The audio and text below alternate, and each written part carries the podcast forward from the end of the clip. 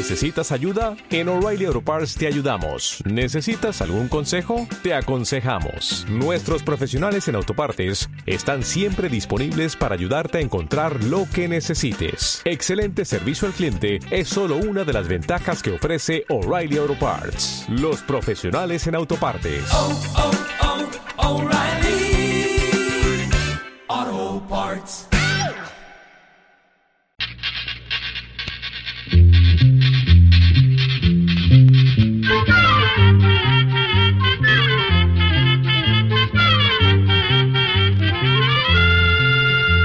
Para todo.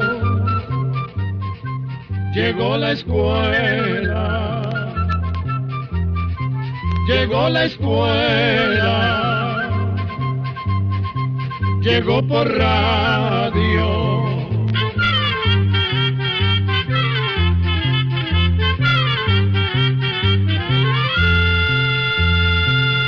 Oigamos la respuesta.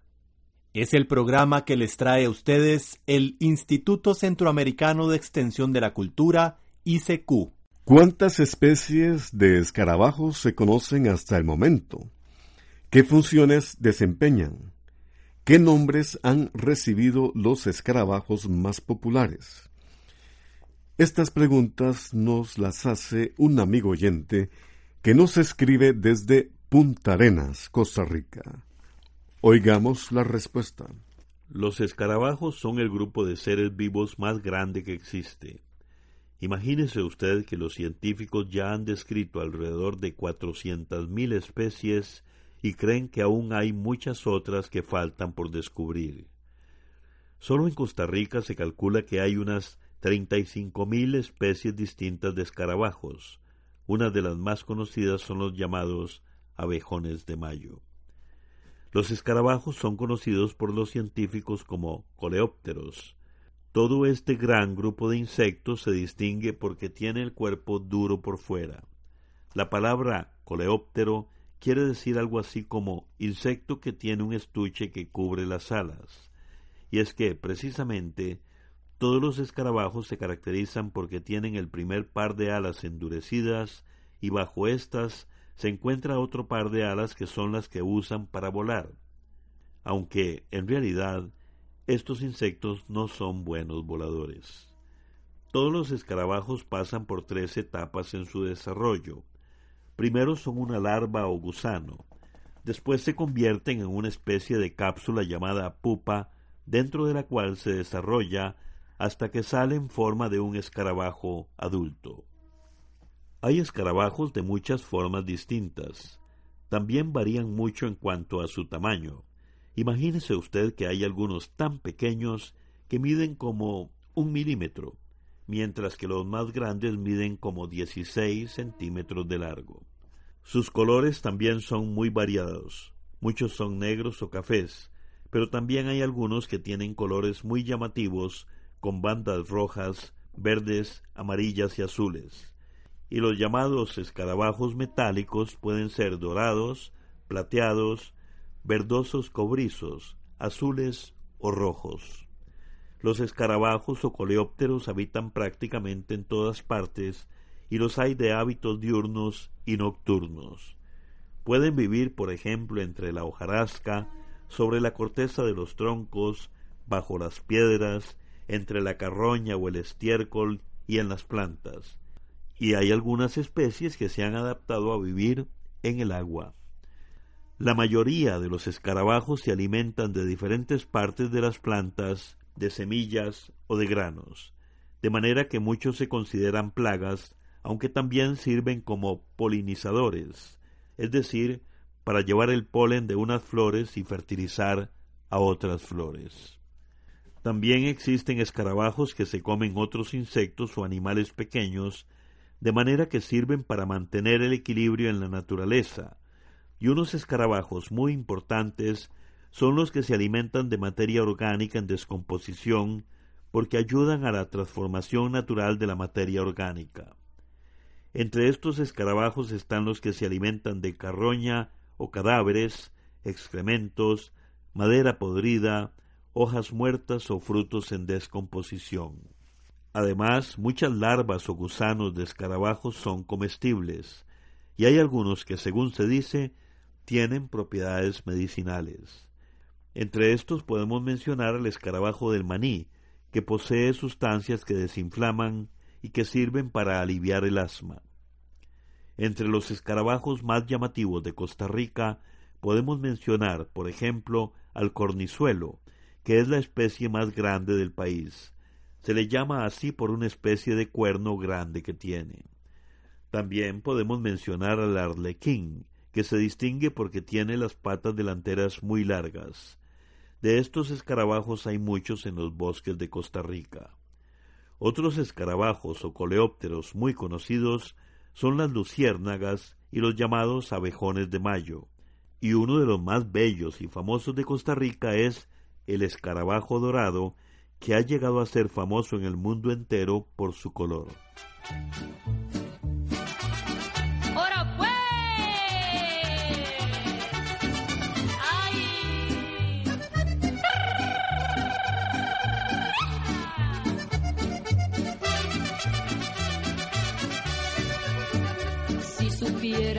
que vivir sin ti no puedo, que el amor que a mí me gusta tú me das, que critiquen y que digan lo que quieran, separarme de tus besos no podrán.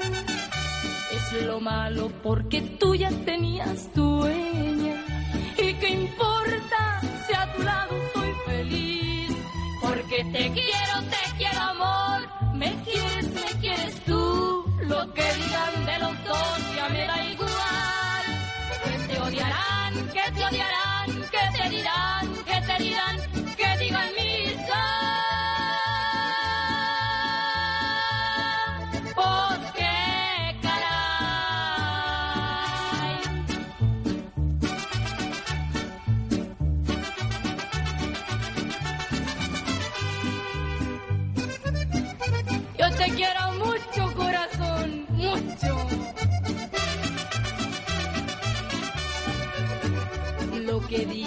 nada más solo es veneno.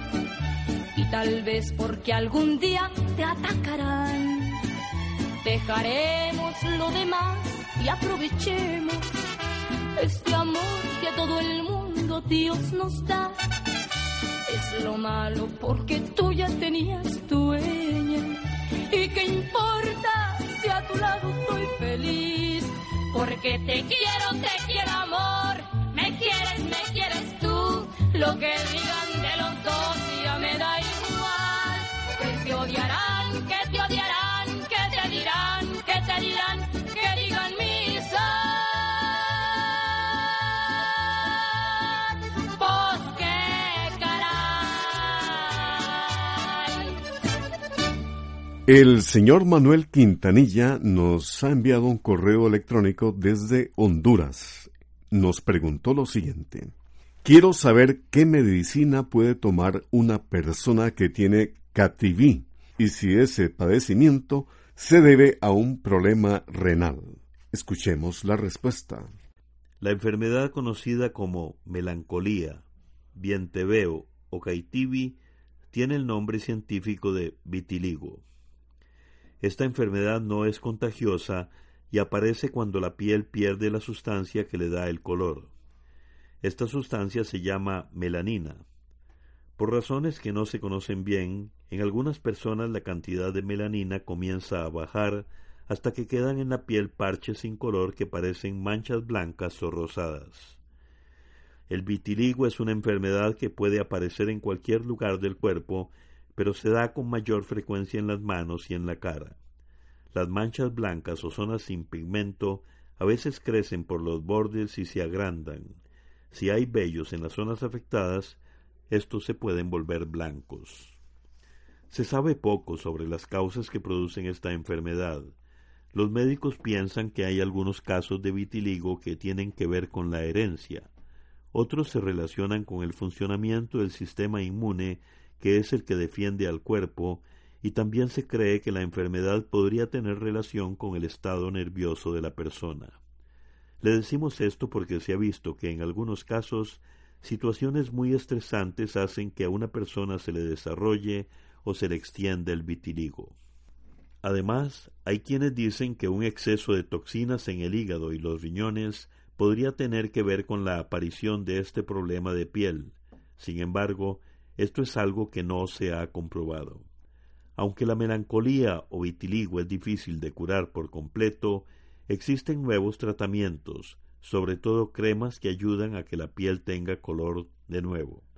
Pero cada paciente responde de manera diferente a la terapia y un tratamiento en particular puede no funcionar para todo el mundo.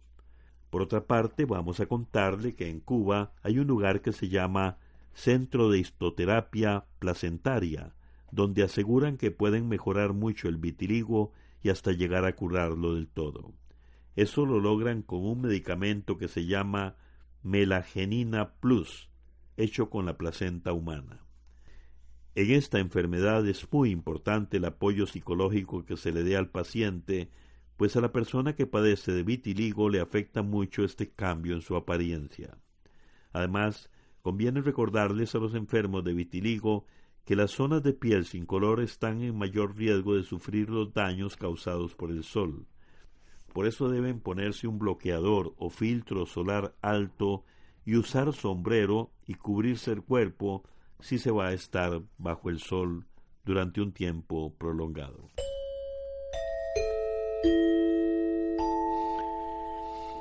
¿Cómo es Cancún en México? La pregunta nos la hizo un amigo oyente que nos escribe desde Guatemala. Oigamos la respuesta. Cancún es ciudad mexicana localizada en la península de Yucatán, en las costas del Mar Caribe. El lugar es conocido por el color turquesa de sus aguas y la arena blanca de sus playas. Hace muchos años vivieron en esa zona los antiguos indígenas mayas que levantaron templos, fortalezas y otras construcciones. Algunos restos de esos edificios siguen en pie y son admirados por la gente que visita Cancún. Hoy en día Cancún es muy conocida por la gran cantidad de hoteles y sitios turísticos de playa que tiene a los que llega gente de todo el mundo. Pero hace cincuenta años en ese lugar había muy pocos habitantes y apenas unas cuantas plantaciones de coco. En 1969, el presidente mexicano de entonces, Gustavo Díaz Ordaz, dio la orden de que se comenzara allí un proyecto turístico con el fin de desarrollar la zona. Al año siguiente comenzaron la construcción de los primeros nueve hoteles de playa, poco a poco, Cancún fue creciendo cada vez más hasta llegar a ser el importante centro turístico que es en la actualidad.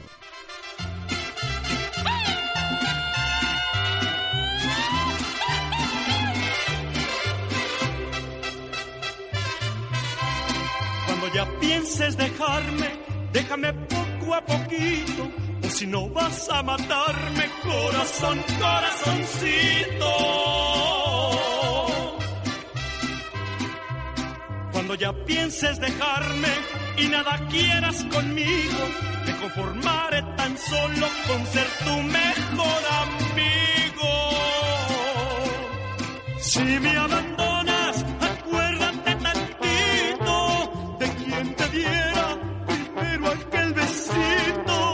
y me dijiste que nunca habías besado.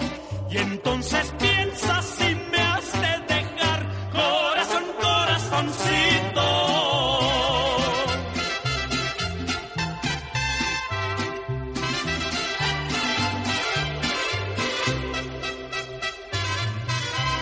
Cuando ya pienses dejarme por otro nuevo cariño, mis ojos van a llorarte como si llorara un niño.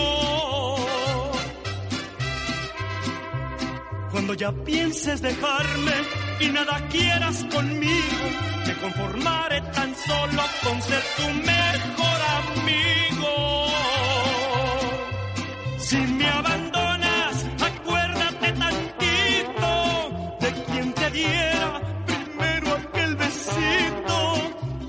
Dijiste que nunca habías besado y entonces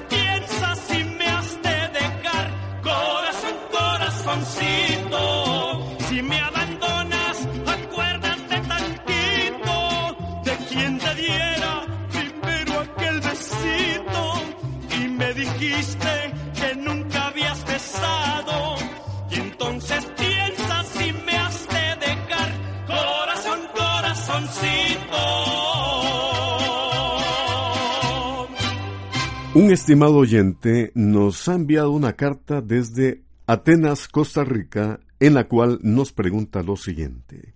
Con respecto a la babosa, ¿es cierto que este animal que deja una huella como una carretera blanca por donde pasa es muy malo? Pues me dicen que si uno se para en una de esas calles que va dejando de color blanco, se le hacen babosas en el estómago. ¿Es cierto esto? Oigamos la respuesta. En realidad, pararse, ya sea descalzo o con zapatos sobre una babosa o el rastro que deja, no es tan peligroso. Pero usted tiene razón de estar preocupado, pues aunque no es cierto que la baba que van dejando estos animalitos al caminar produzca babosas en el estómago, sí es cierto que tanto esa baba como las babosas son muy peligrosas para la salud de las personas por causa de un parásito que tienen. Ese parásito se llama Angiostronchilus costarricensis. Lleva ese nombre porque fue descubierto en Costa Rica y es el causante de la enfermedad de las babosas. El parásito se desarrolla primero en los intestinos de algunas ratas, especialmente en ratas de milpa. Después sale con las heces de las ratas. Si la babosa come esas heces, se contamina del parásito, y si una persona come alimentos contaminados por la baba de la babosa, también se llega a contaminar porque se traga las larvas del parásito. Esas larvas se meten en las venas que llegan a los intestinos y los pueden dañar muchísimo. A veces estos parásitos llegan a provocar daños tan grandes en el intestino que sólo se pueden curar con una cirugía. Y en muchas ocasiones la enfermedad de las babosas puede causar la muerte de la persona. También ese parásito está presente en las babosas contaminadas y causa esa misma enfermedad. El parásito solo afecta a las personas por la boca. Por eso, si las babosas han andado en los cultivos, como por ejemplo en las lechugas y en otras hortalizas, deja esa baba en ellas. Y si la baba está contaminada y la persona se las come, desarrolla la enfermedad.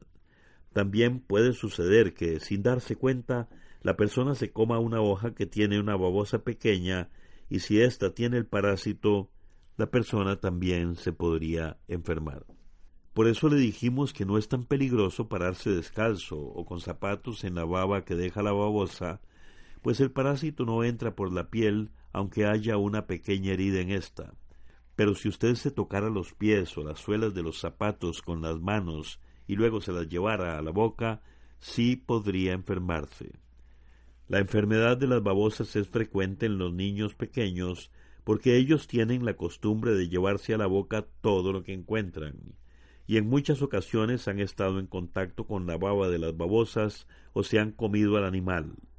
Si eso pasa, lo prudente es llevar al niño cuanto antes al hospital y narrarles o decirles a los médicos lo que ha ocurrido.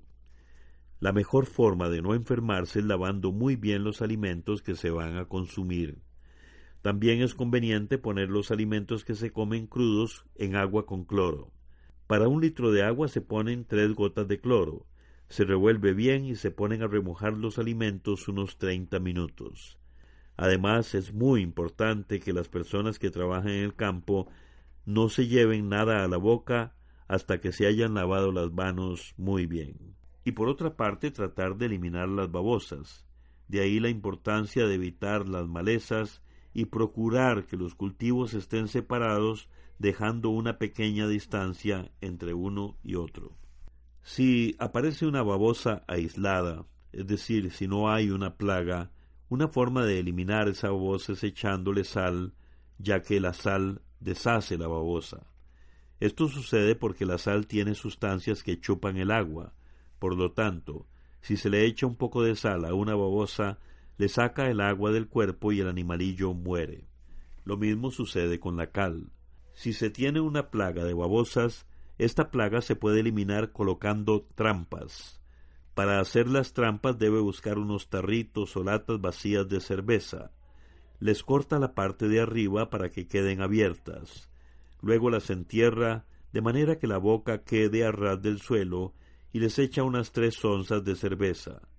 La cerveza atrae a las babosas que al arrimarse caen dentro del tarro y mueren.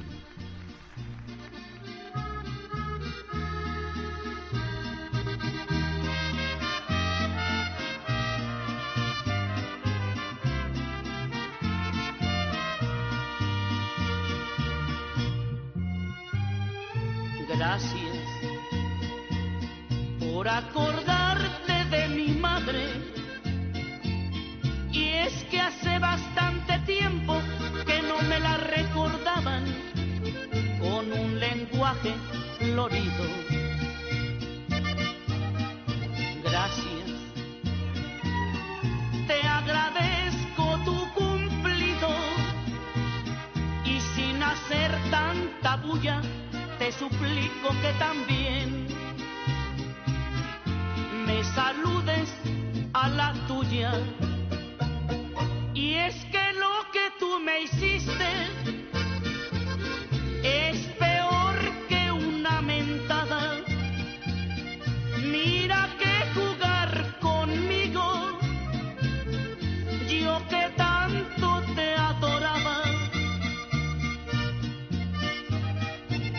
Gracias,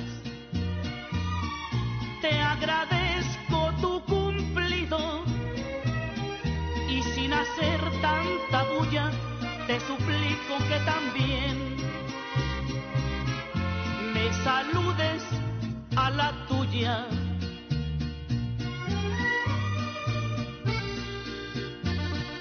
Estás oyendo inútil. Me saludas a la tuya.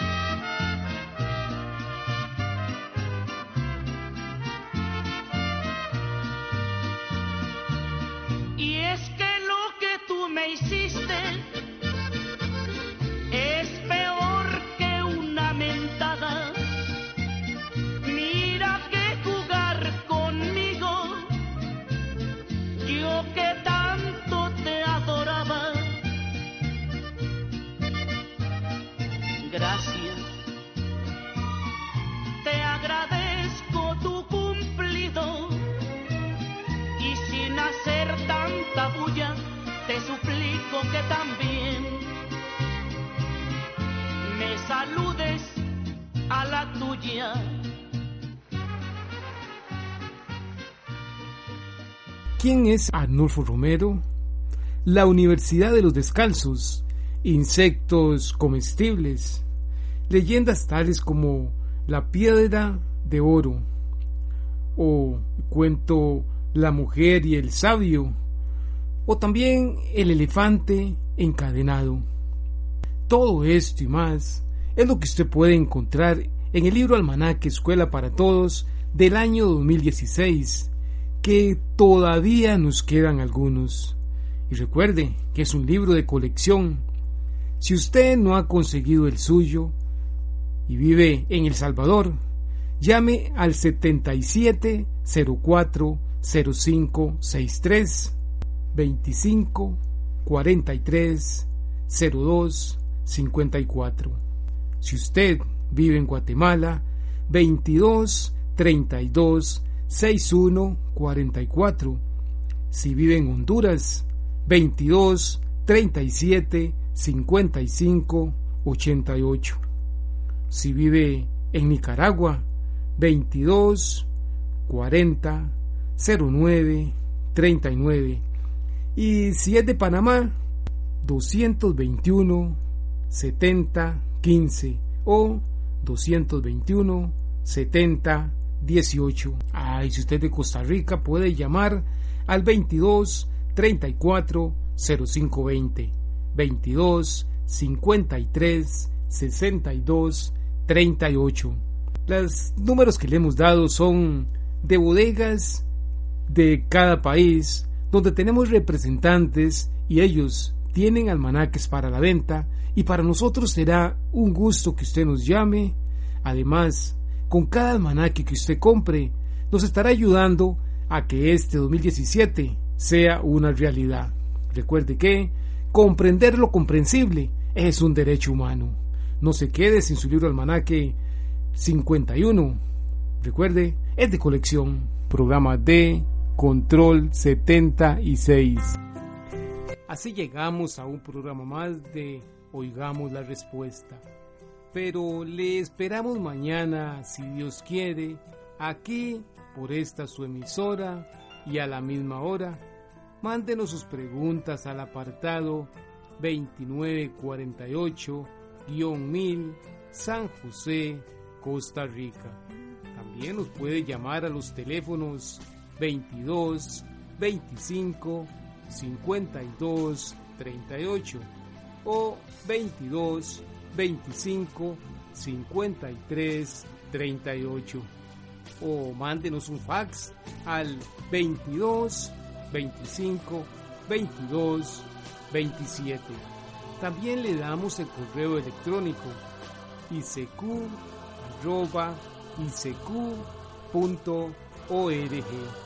Celo de letreo icecu arroba icecu.org. Para nosotros sus preguntas son muy importantes y estamos para servirle. También puede dirigir su pregunta a esta emisora que ellos amablemente nos la harán llegar. Muy importante, dele su nombre completo, dirección bien exacta ah, y el lugar donde escuche el programa. Recuerde que comprender lo comprensible es un derecho humano. Que Dios le bendiga.